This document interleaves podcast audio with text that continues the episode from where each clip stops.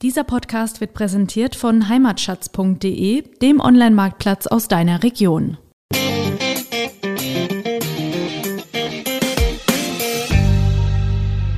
Ja, aber es gab auch bei den Römern schon den stillosen Sturzbecher. also wie der gehandhabt wurde, das kann man sich ausmalen. Ja. Wer hat das nicht schon erlebt? Freunde haben sich überraschend angesagt. Bisschen was zusammen kochen, einen netten Abend machen. Schön, aber wo kriege ich jetzt auf die Schnelle den richtigen Wein dazu her? Und welcher soll es eigentlich sein? Weiß oder doch besser rot? Was kostet ein guter Wein? Und woran erkenne ich ihn? Fragen über Fragen. Wir erklären unter anderem, staubt trockener Wein? Warum riecht Wein nach Litschi? Und was haben Pferdeschweiß und Geranien um Himmels Willen mit Wein zu tun? Antworten gibt's von Wein mal eins, dem VRN-Podcast zum Thema.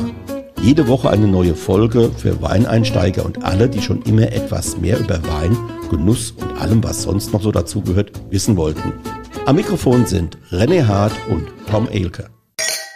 Hallo, liebe Hörerinnen und Hörer. Willkommen zu Teil 7 von Wein mal eins, dem VRM Wein Podcast. Heute haben wir wieder ein interessantes Thema für euch aufbereitet, nämlich Flöte, Kelch, Pokal, Schale, das richtige Glas zu Wein und Sekt. Am Mikrofon sind wieder René Hart und Tom Elke. Steigen wir mal ins Thema ein. Also ich erinnere mich noch ganz gut an die Sonntage meiner Kindheit, so in den 60er Jahren. Ich habe, wie ihr alle seht oder hört in dem Fall, die Gnade der frühen Geburt, als ich mit meinem Vater eben zum Frühschuppen gegangen bin. Während ich so meine Bluna mit dem Plastik, aus dem Plastikhalm oder durch den Plastikhalm trank, bekam mein Vater seinen Wein im Römer serviert. Damals war der Standard. Braun oder grün gerillter, rund zwei Zentimeter dicker, nicht allzu langer Stiel, darauf ein leicht bauchiger Kelch mit großer Öffnung. Das ist so ziemlich genau das Gegenteil von dem, was man heute unter einem guten Weinglas versteht. Gleiches gilt für die über Jahrzehnte bei den Weinfesten hier bei uns in der Region gebräuchlichen 0,1 Liter fassenden Centisbecher. Schauderhaft. Also als Sammelobjekt wegen der jährlich wechselnden Motive waren die Dinger begehrt, aber für den Weingenuss wenig tauglich. Wobei, um es jetzt mal ketzerisch zu sagen, für so manchen Weinfestbesucher ging es auch weniger um den Genuss. Mhm. Da ging es eher so um die Quantität. ja. Also, äh, damals ging so Ökonomie und praktischer Gebrauch vor önologischen oder ergonomischen Erkenntnissen. Das hat sich über die, über die Jahre und Jahrzehnte geändert.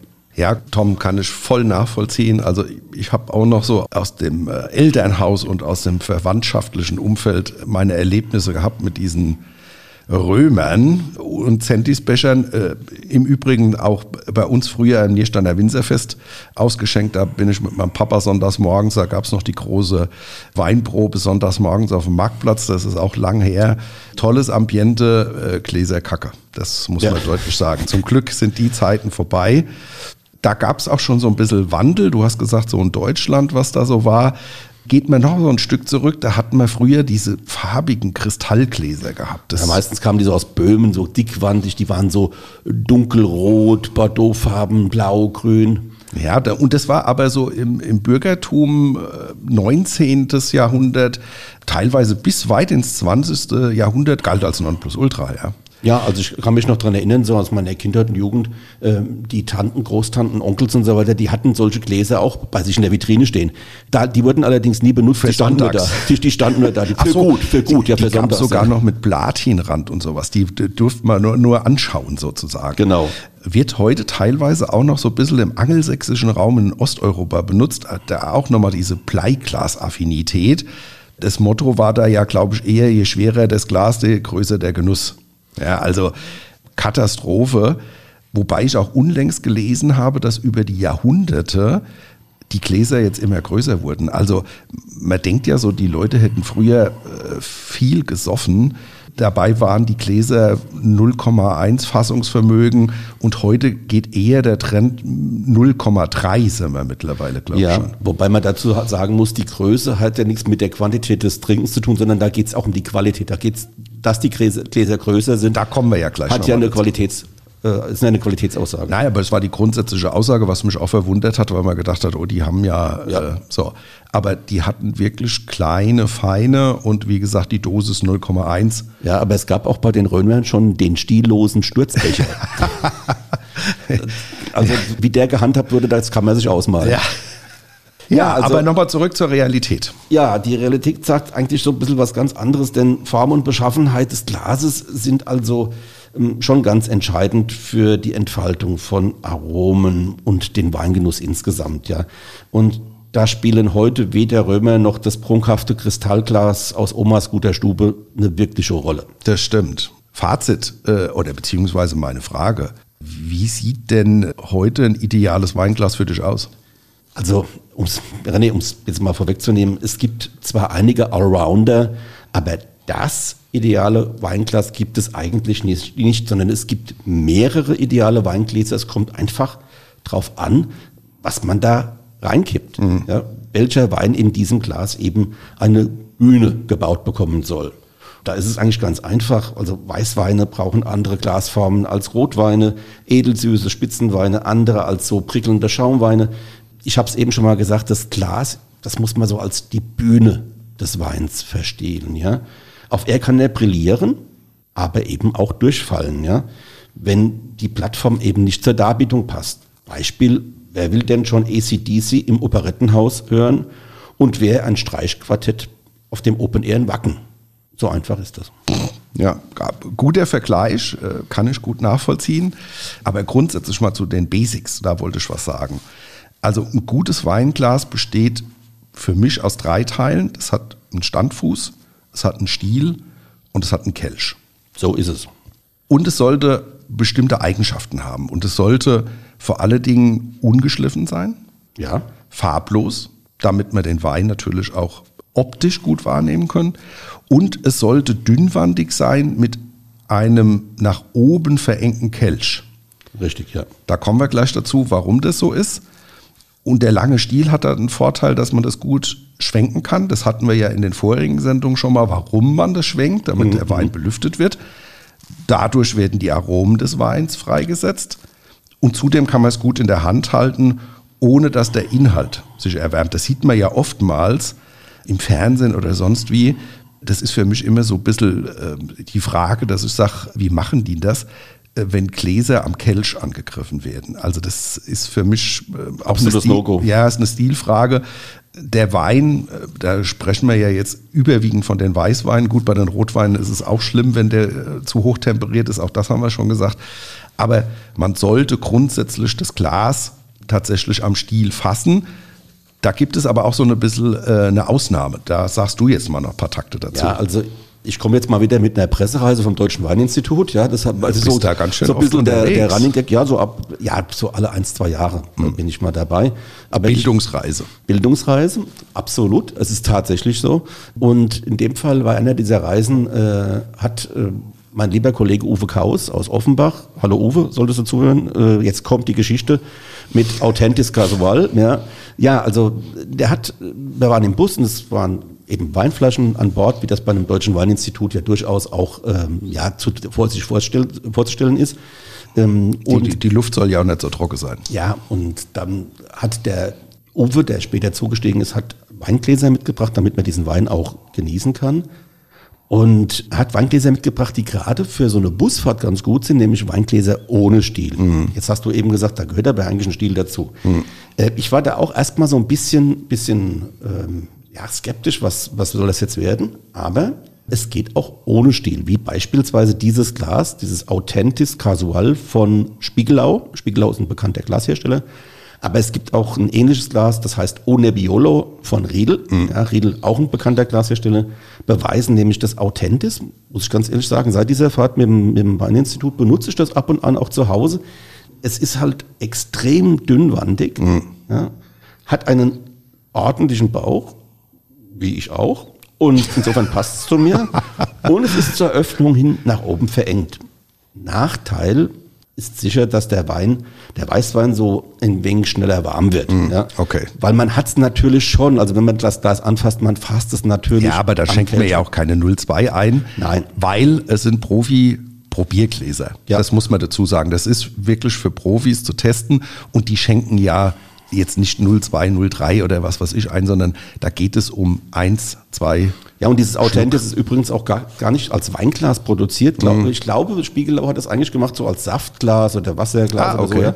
Ähm, aber es wurde mal in einer, in einer Runde von äh, bei einem Weinglastest, hat es mal so als bestes oder zweitbestes Glas abgeschnitten. Mhm. Ach, interessant. Äh, und insofern ist das, äh, deshalb kam auch der Uwe Kaus darauf, dieses Wein, äh, dieses Glas auch mal als Weinglas zu nutzen. Und ich bin ihm ganz dankbar dafür, weil wie gesagt, ich habe es äh, zu Hause immer mal wieder.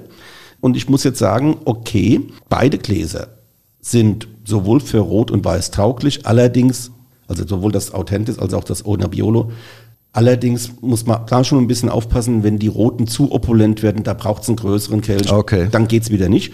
Aber in der Regel geht's ganz gut. Und was beide Gläser vor allem auch so ein bisschen auszeichnet, sie sind beide preislich attraktiv. Ja? Also das Authentis kostet so 5 Euro, Pi mal Daumen. Und Okay. das, äh, und das ohne Biolo kostet 10 Euro. Also das ist im Vergleich zu anderen Gläsern sind das noch echte Schnäppchen. Also, und grundsätzlich kann man unterscheiden Glastypen und Formen. Ja. Also wir unterscheiden ja immer grundsätzlich erstmal in Weiß und Rotwein, wobei das heute auch nicht mehr so ist. Äh, Da kommen wir aber später noch dazu. Das hängt überwiegend mit der unterschiedlichen Mit der Charakteristik der Weine, die Ja. sind einfach unterschiedlich. Weißweine sind anders als Rotweine. Genau, die stellen auch andere Anforderungen einfach an die Gläser. Ja. Eine Sonderrolle gibt es nochmal, das wissen wir, das ist für Süß- und Schaumweine. Bei den Süßweinen sind die Gläser meistens etwas kleiner. Filigran, deutlich filigran. Ja, und dann gibt es ja noch die Sonderrolle äh, bei den Schaumweinen, aber da sagen wir später ja nochmal ein bisschen was Ja, mehr. genau. Also fangen wir einfach mal an mit dem Weißweinglas. René, im Unterschied zum Rotweinglas ist es relativ schlank, nur dezent bauchig und läuft nach oben dann auch verengt zu. Das ist im Prinzip ein Kennzeichen von vielen Weingläsern. Dieses enge Zulaufen, das hat auch einen besonderen Grund, nämlich dadurch konzentriert sich der Duft und die Fruchtnoten, die können dann eben gut aufgenommen werden. Und der Weißwein, und das ist jetzt auch ein entscheidender Punkt, der braucht deutlich weniger Luftkontakt als Rotwein. Deshalb sind die Gläser kleiner und auch die Öffnungen etwas enger. Das heißt, dieser Wein, der da reinkommt, der hat dann eine kleinere Oberfläche, kleineres Volumen. Das ist eben auch beim Weißwein so der Fall. Bei spritzigen Rieslingen und anderen fruchtigen und so frischen Weißweinen, da darf der Glasrand auch durchaus ein bisschen nach außen gewölbt sein. Und das hat auch, jetzt mal Blick auf die Weißweingläser insgesamt, hat das alles einen praktischen Grund.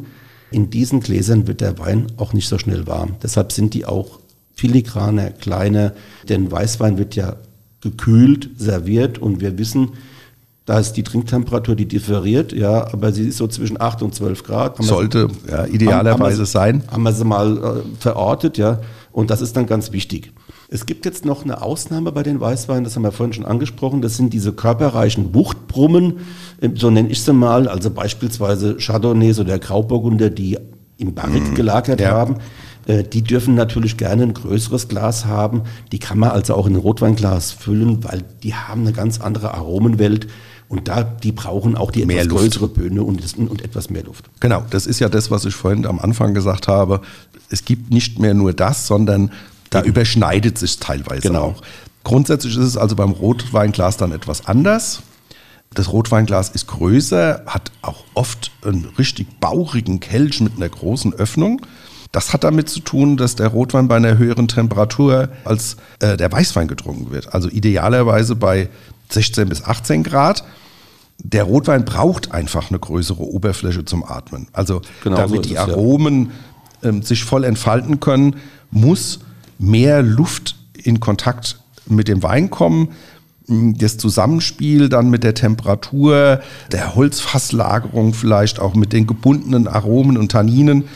Deswegen große Öffnung sorgt für eine bessere Aufnahme der Aromen auf Zunge und Mundraum. Ja, genau so ist es. Da haben wir dann aber zwei Varianten, Tom. Ja, es gibt eben zum einen bei den Rotweingläsern gibt es mal so grundsätzlich das Bordeaux-Glas und das Burgunderglas. Und wie unterscheiden die sich eigentlich, René? Ja, das äh, Bordeaux-Glas ist etwas voluminöser und bauchiger. Es verjüngt sich so ein bisschen nach oben, wird aber nicht zu schmal. Von der Erscheinungsform sieht es fast so ein bisschen aus wie eine Kugel. Also da trinkt man so die kräftigen, tanninreichen Weine, Cabernet, Sauvignon, äh, Barolo, Merlot, Syrah und natürlich die großen Chateaus aus dem Bordeaux. Mhm. Taugt aber auch so als Allrounder für die meisten anderen gängigen Rotweine. Gut, das sieht man ja sogar auch in der Gastronomie. Ja. Wenn es da um Rotweingläser geht, das sind meistens so die, mhm. die runden, also eben diese Bordeaux-Gläser. Genau, und beim Burgunderglas, das hat eher einen hochgezogenen, weniger bauchigen Kelch. Und hieraus trinkt man nicht nur.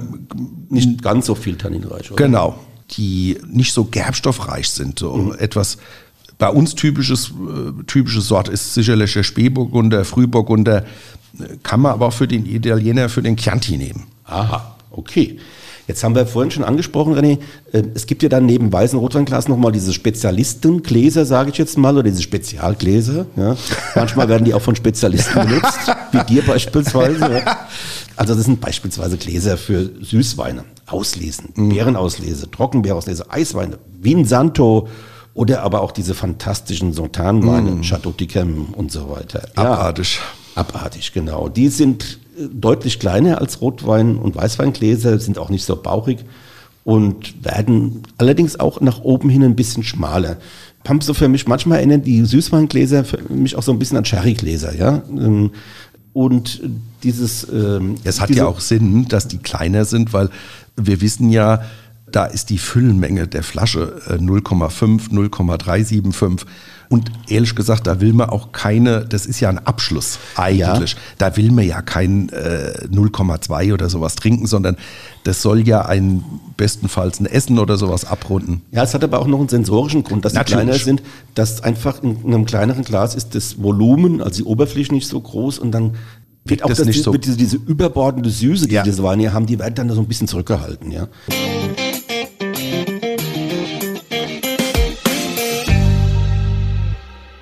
Hier ist sie wieder, wie in jeder Woche, unsere Weinentdeckung für euch. Das ist ja der Weinsinn!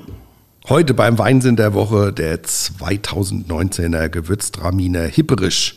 Auslese trocken vom Weingut Friedel Hermann Guldenthal. Ja, Tom, heute sind wir mal wieder an der Nahe. Die Nahe zählt mit 4200 Hektar eher zu den kleinen Weinanbaugebieten Deutschlands. Mhm. Klein, aber fein, will man da sagen. Vergleicht man die Fläche mal mit der Pfalz mit, glaube ich, ca. 23.000 auf dem zweiten Platz hinter dem größten Anbaugebiet Rheinhessens mit ca. 26.000 Hektar. 76 Prozent der Fläche ist mit Weißwein bestockt. Riesling dominiert hier auch mit ca. 30 Prozent des Rebsortenspiegels. Sortenvielfalt ist also enorm an der Nahe. Absolut. Kommen wir zum Weingut Friedel Hermann in Guldenthal. In Guldenthal gibt es eine ganze Menge von guten Weingütern. Friedel Hermann ist eins davon. Es ist ein traditioneller Familienbetrieb, wie man ihn einfach so kennt, mehrere Generationen. Äh, Winzermeister Burkhard Hermann führt heute die Geschicke in, des Gutes in vierter Generation schon. Ja. Super, ja. Zurück zum äh, GWT, zum Gewürztraminer vom Weingut Hermann. Tolle Farbe schon mal, goldene Reflexe, die einen anstrahlen. Und jetzt mal kurze Nasencheck. Ja. Ah, das liebe ich. Dieses Betörende. Das ist beim Gewürztraminer wirklich fantastisch. Ja. Also so typische Rosenduftnoten in verschiedenen Varianten. Ja. Bei dem ist es eher, finde ich, so ein bisschen kandierte Rosenblätter, wenn, ja. einem das äh, irgendwie so in den Sinn kommt. Ich hatte, ja. Ich wollte gerade unseren, unseren Running Gag schon wieder bringen. Weil, ja, dann, dann bring du den Running Gag, dann sag ich noch gleich noch was. Ach so, weil äh, ich finde, er hat da so ein bisschen Exotik, also Melone und jetzt kommt's. Mango nah am Kern. Nein, ich finde nicht Litchi. Litchi, genau, Litchi, Litchi geht immer. Litchi, ja. Aber, aber auch so ein bisschen Quitte. Ja. Und jetzt machen wir mal gerade. Mmh, saftig. Extrakt. Absolut. Schmelzig. Wunderbare Traminernoten. Ich wollte ganz kurz noch mal vorhin zum, zum, zum Duft was sagen. Mhm. Also Rosenduft ist eigentlich mhm. so das Eingetragene für den Gewürztraminer. Ich hatte mit dem früheren Leiter des Alzheimer Weinbauamtes, mit dem Dr. Kolle, mal ein Gespräch, der sagte, ja, für ihn ist es sogar oft mehr eher Feilschen oder für ihn ist nicht der Rosenduft, sondern der Feilschenduft. Und da habe ich dann ähm, mir überlegt, also ich habe dann immer wieder, ich versuche das Feilschen im Gewürztraminer zu riechen, aber ich habe da echt ein Problem. Äh, ich bleibe bei der Rose und ich denke, äh, so soll es auch sein. Ich finde, er hat auch so ein bisschen Marzipan und auch so ein kleines Bittertönchen. Das mag ich bei den Weinen auch immer ganz gerne.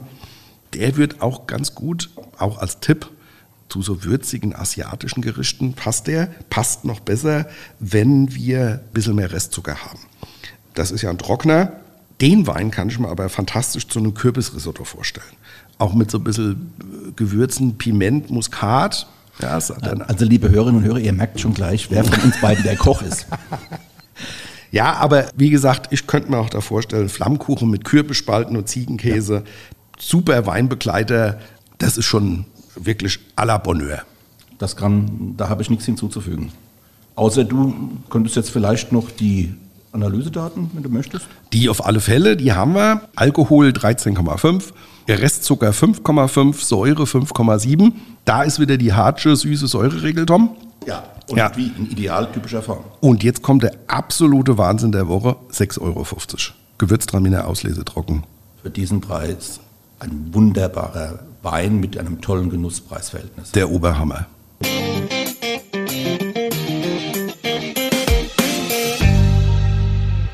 Ja, gut, kommen wir dann zum Schluss äh, zu einem prickelnden Vergnügen bei den Glasformen, nämlich Schaumweine, Sekt, Champagner. Die trinkt man aus einem klaren, hochgezogenen, ganz dezent bauchigen, dünnwandigen Glas. Darin können sich nämlich die, der Schaum und die Perlage, also dieses, mhm. dieses, diese Kohlensäure, diese Ketten, die sich dann bilden, gut entfalten. Weniger geeignet und das ist eben, das widerspricht so ein bisschen der landläufigen Annahme, was Menschen so glauben.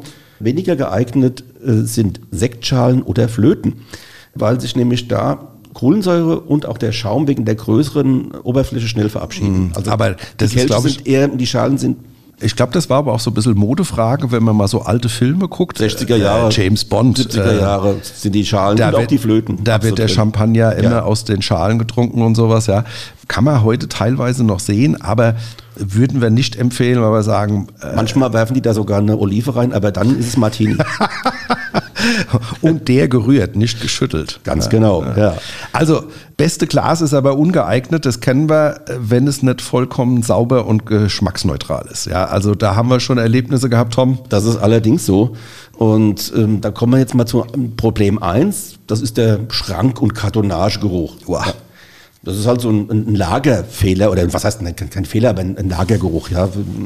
Nämlich wenn Gläser so in einem Holzschrank aufbewahrt werden oder frisch aus dem Verpackungskarton kommen, da haben sie oft diesen Geruch ihres Behältnisses angenommen. Ja. Also stellt sich die Frage, was macht man eigentlich? Das gibt sogar, ich muss mal gerade reingrätschen, da gibt es sogar sensorisch, nochmal zurück zu ja. da gibt es sogar tatsächlich auch einen, einen Wein ähm, sensorischen Ausdruck, müffelt nach Schrank. So, okay, ja. also der, und das bedeutet, das ist so ein, so ein alter Holzschrank, der schon Jahrzehnte alt ist, vielleicht auch ein bisschen viel Luftfeuchtigkeit gesehen hat. Und immer noch Geruch abgibt und zwar ja. extrem. Ja. ja. Was macht man dagegen? Entweder einfach mit klarem Wasser ausspülen oder ein wenig Wein ins Glas geben, gut schwenken und dann auskippen. Diesen Vorgang nennt man Weingrün machen. Dieser Begriff kommt eigentlich eher so aus dem Keller, mhm. aus der Kellerwirtschaft im Weinbau. Gemeint ist damit eigentlich das Wässern so von neuen Holzfässern. Genau. Ja. Sommeliers, die Weinfachleute in der Gastronomie, die sprechen bei diesem Vorgang bezogen auf ein Weinglas von Avinieren. Mhm. Das heißt also ein bisschen Wein ins Glas geben, schwenken, auskippen, dieses Glas eben von störenden Gerüchen freimachen, auf den Wein vorbereiten. Und wer also mal von euch, äh, liebe Hörerinnen und Hörer, so den Snob in der Clique geben will, der fragt einfach äh, in die Runde, avenierst du schon oder schwenkst du noch? Ja, ja, das, aber ich kenne das auch sehr gut. Ähm, ich war vor Jahren mal ähm, bei der wunderbaren Meraner Weinmesse. Mhm. Die findet immer so im November, glaube ich, statt. Ist schon lange her, aber da sind auch viele Aussteller gewesen, deutschsprachige, halt aus Südtirol oder sonst wie. Ähm, äh, Neusiedler See waren auch einige. Und wenn man da den Stand gewechselt hat und dann kam er hin und haben die mir gesagt, willst schwänzeln? Und dann habe ich mir gedacht, äh, ich musste immer mal so kurz, also innehalten, habe gedacht, was, was will der jetzt von mir? Bis ich beobachten konnte, was damit gemeint ist. Auch da hat man dann beim neuen Stand einen Schluck von dem neuen Produkt bekommen mhm. und hat das aviniert, geschwenkt und hat das praktisch dann in den Ausgießer, sodass das Glas wieder vorbereitet war für den neuen Wein. Und das empfiehlt sich, um das jetzt auch gerade noch als Tipp einzuflechten, das empfiehlt sich auf jeden Fall, wenn man Weinsorten wechselt, mhm. die ins selbe Glas rein sollen. Vor allem dann, wenn es beispielsweise, wenn vorher ein bouquetreicher Wein wie eine Scheurebe, ein mhm. Sauvignon Blanc äh, oder ein, auch ein gelben Muscatella oder was auch immer im Glas war, die ja eine sehr starke Aromatik auch haben und, und Aromenstärke ja. haben. Und danach soll vielleicht ein Silvaner ins Glas. Und da empfiehlt es auf jeden Fall zu avinieren oder eben mit Wasser auszuspülen. Ja, nicht, dass man da so ein Geschmacksküwe hat. Genau. Jetzt gibt es aber noch den hartschen Tipp. Was macht man gegen Schrankgeruch? René, du bist dran. Nein, aber das war ja schon oft so, dass wir oft wenn wir bei Winzern unterwegs waren und haben uns auf die Weine gefreut und haben dann Gläser hingestellt bekommen und hatten den ersten äh, Schluck da drin und halten die Nase rein und haben gedacht, boah. So, und dann ist es so, dass wir äh, diesen Muffton auch erwähnt haben, haben gesagt, äh, gibt es ein Glas, äh, was nicht im Schrank gestanden hat oder nicht direkt aus dem Karton kommt. Also das darf man schon auch sagen, weil das ist schon unangenehm und prägnant. Sollte man wirklich so ein altes Schätzchen haben, wo man sagt, das ist mein Lieblingsschrank, der sieht einfach toll aus und man will die Gläser reintun, würde ich tatsächlich äh, vielleicht eine kleine Schale mit Kaffeesatz oder mit Natron dazustellen, offen, weil die absorbieren so ein bisschen dieses. Tatsächlich, dann geht's weg, dieser Geruch. Ähm, ja, habe ich, äh, sagen wir mal, ich hatte früher auch mal so ein altes Schätzchen und ähm, das hat tatsächlich geholfen. Natürlich hilft das jetzt nicht auf Dauer. Also auch den mhm. Kaffeesatz muss man mal alle Klar. paar Monate austauschen, weil spätestens dann, wenn er aus grau, aus braun-grün wird und so leichte Härchen sich auf der Substanz. Ja, nein, so habe ich es jetzt nicht gemeint. Aber das sollte helfen. Am besten ist es immer noch, wenn man so ein Schätzchen hat und man will die Gläser drin, dann nehmt sie raus, spült sie kurz aus und ja. äh, besorgt euch ein gutes Tuch. Ein gutes Tuch ist auch ein, ein Thema, mhm. ja, dass man sagt, da gibt es von namhaften Herstellern auch Glastücher. Mit einem herkömmlichen Handtuch ist das blöd. Ja, ist immer schwierig. Und vor allen Dingen, man hat es auch die Gläser, also wenn es wirklich gute Weingläser sind, dann sind die dünnwandig. Genau. Und bei einem normalen Geschirrhandtuch, da bricht, hat man ganz schnell Scherben und im schlimmsten Fall auch noch Schnitt in der Hand. Ja, ganz blöd. So. Ja, es gibt ein zweites Problem, das ist das Thema Unsauberkeit. Also ein Weinglas, liebe Leute, das muss absolut sauber und geruchsfrei sein. Ja. Also Spülmittelreste oder sowas, ja, uh. oder Anhaftungen von, von chemischen Sachen, so wie Chlor oder so, wenn man es in der Spülmaschine hat oder was auch immer. Äh, Spülmaschine, Chlor, ich weiß, was du meinst, aber ja. ja. Das, also, du meinst den Klarspüler. Genau, den Klarspüler. Ja. Es, wird, es wird, wirkt sich wirklich negativ auf den Weingenuss aus. Auch hier empfiehlt sich dann erstmal mit klarem Wasser durchzuspülen oder einen Schluck Wein reingeben. Der Fachbegriff, ihr wisst, avinieren. Äh, und dann ist das unter Umständen auch weg. Ich meine, klar, wenn die Gläser noch grob schmutzig sind, dann müssen sie halt nochmal äh, gespült werden. Die Gretchenfrage, jetzt, wenn wir schon beim Spülen sind, die Gretchenfrage ist eigentlich ganz einfach. Gibt man denn Weingläser in die Spülmaschine oder nicht, René? Äh, auf keinen Fall. Okay, warum nicht? Ja, ähm, erstens mal, wenn man ein teures Glas hat, ist das ja schon schade. Das mache ich auch nicht mit meinen Messern. Also wenn man ein gutes Produkt hat, will man die ja auch schützen und Spülmaschinen sind halt schon aggressiv und das äh, ist sicherlich eher dafür gedacht, dass man die Alltagsgläser dort drin hat. Aber ein gutes Weinglas sollte da auf keinen Fall rein. Ja gut, schnell ist mal ein Stiel abgebrochen oder der, der Kelch zerstört, weil wir haben es eben schon gesagt, dünnwandig. Das kann bei der, gerade beim Einräumen oder Ausräumen passieren. Das muss ja gar nicht mal durch den Spülvorgang passieren, sondern auch allein bei diesem mechanischen Vorgang, ich setze das Glas da rein, das gibt vielleicht ein bisschen zur Seite und zack ist der Stiel abgebrochen. Ja, das geht nicht. So, jetzt haben wir aber die verschiedenen Weinglastypen mal so ein bisschen kennengelernt. Aber wo kriegt man die Dinger denn her? Viele Hersteller haben auch auf der Homepage einen Direktvertrieb. Du hast das ja schon so. mal zwei ja. vorhin genannt. Dann gibt es natürlich auch einen gut sortierten Fachhandel. Allerdings. Weingläser gibt es auch auf Verbrauchermärkten sowie auf verschiedenen Online-Märkten. Da ist aber so ein bisschen Vorsicht geboten. Will man nicht nur grundsätzlich ein Behältnis, äh, um dort Wein äh, drin draus zu trinken, draus ja. zu trinken sondern ein Glas, was auch einen gewissen Genuss äh, bietet, dann ist wie immer die Parole, Geiz ist geil, ist da kein Prinzip. Das ist blöd. Ja. Ich sage es ja auch mal so, wir haben ein tolles Produkt von einem Winzer. Mhm. Das kostet ja auch einen gewissen Preis. Und ich finde das auch respektvoll, wenn das auch in ein tolles Behältnis kommt. So, wobei, tolles Behältnis klingt ja jetzt schon wieder so hochtrabend. Was kostet ein, ein brauchbares Weinglas, Tom? Tja, äh, das ist nicht so ganz so einfach zu beantworten. Also ich habe vorhin schon mal eben das Authentis genannt von Spiegelau. Äh, da bin ich eigentlich ganz zufrieden. Das hat, wie gesagt, 5 Euro.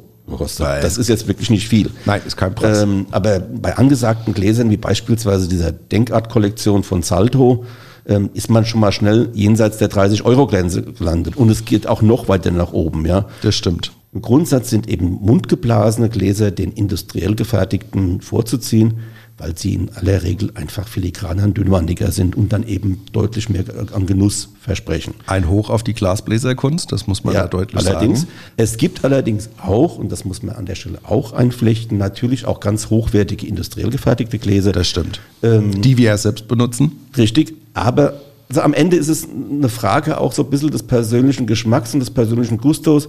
Wichtig ist nur, egal von welchem Hersteller man das Glas nimmt, wichtig ist einfach nur, es muss dünnwandig sein, es sollte ein bisschen Bauch haben, es sollte nach oben verengt sein und so weiter. Das sind so diese Basics, die du vorhin genannt hast. Wenn die erfüllt sind, dann ist es im Prinzip zunächst mal auch zweitrangig, in welche Preiskategorie ich reingehe. Mhm. Ja.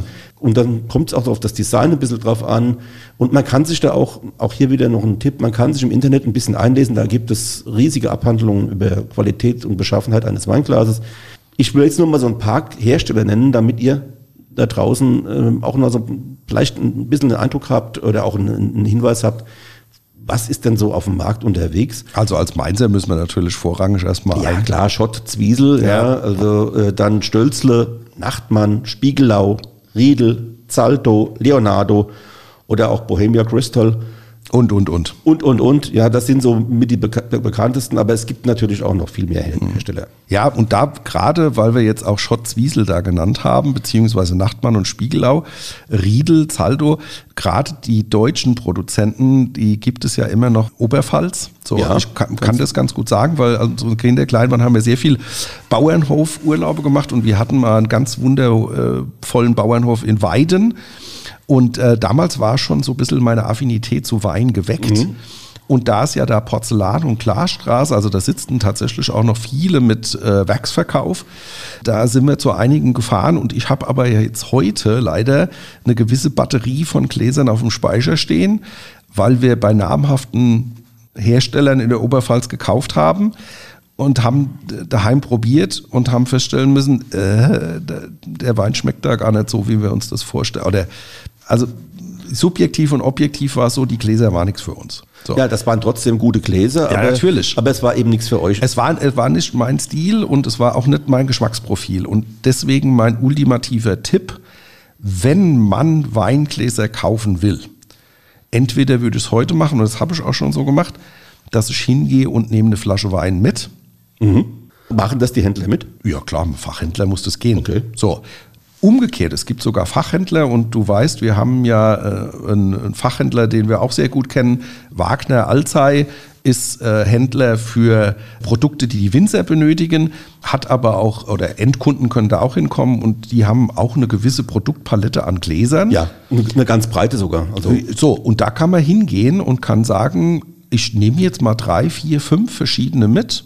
Also natürlich jetzt nicht äh, Sechser-Kartons, sondern dass man von fünf verschiedenen sich mal eins mitnimmt, nimmt die mit nach Hause und probiert zu Hause in Ruhe und bringt die dann wieder hin und sagt, ich habe mich für das und das Glas entschieden. So, das geht. Würde ich auf jeden Fall immer empfehlen, weil sonst geht es Ihnen vielleicht so, wie, wie es mir gegangen ist, dass ich eine gewisse Batterie jetzt da stehen habe und sie eigentlich nicht mehr nutze.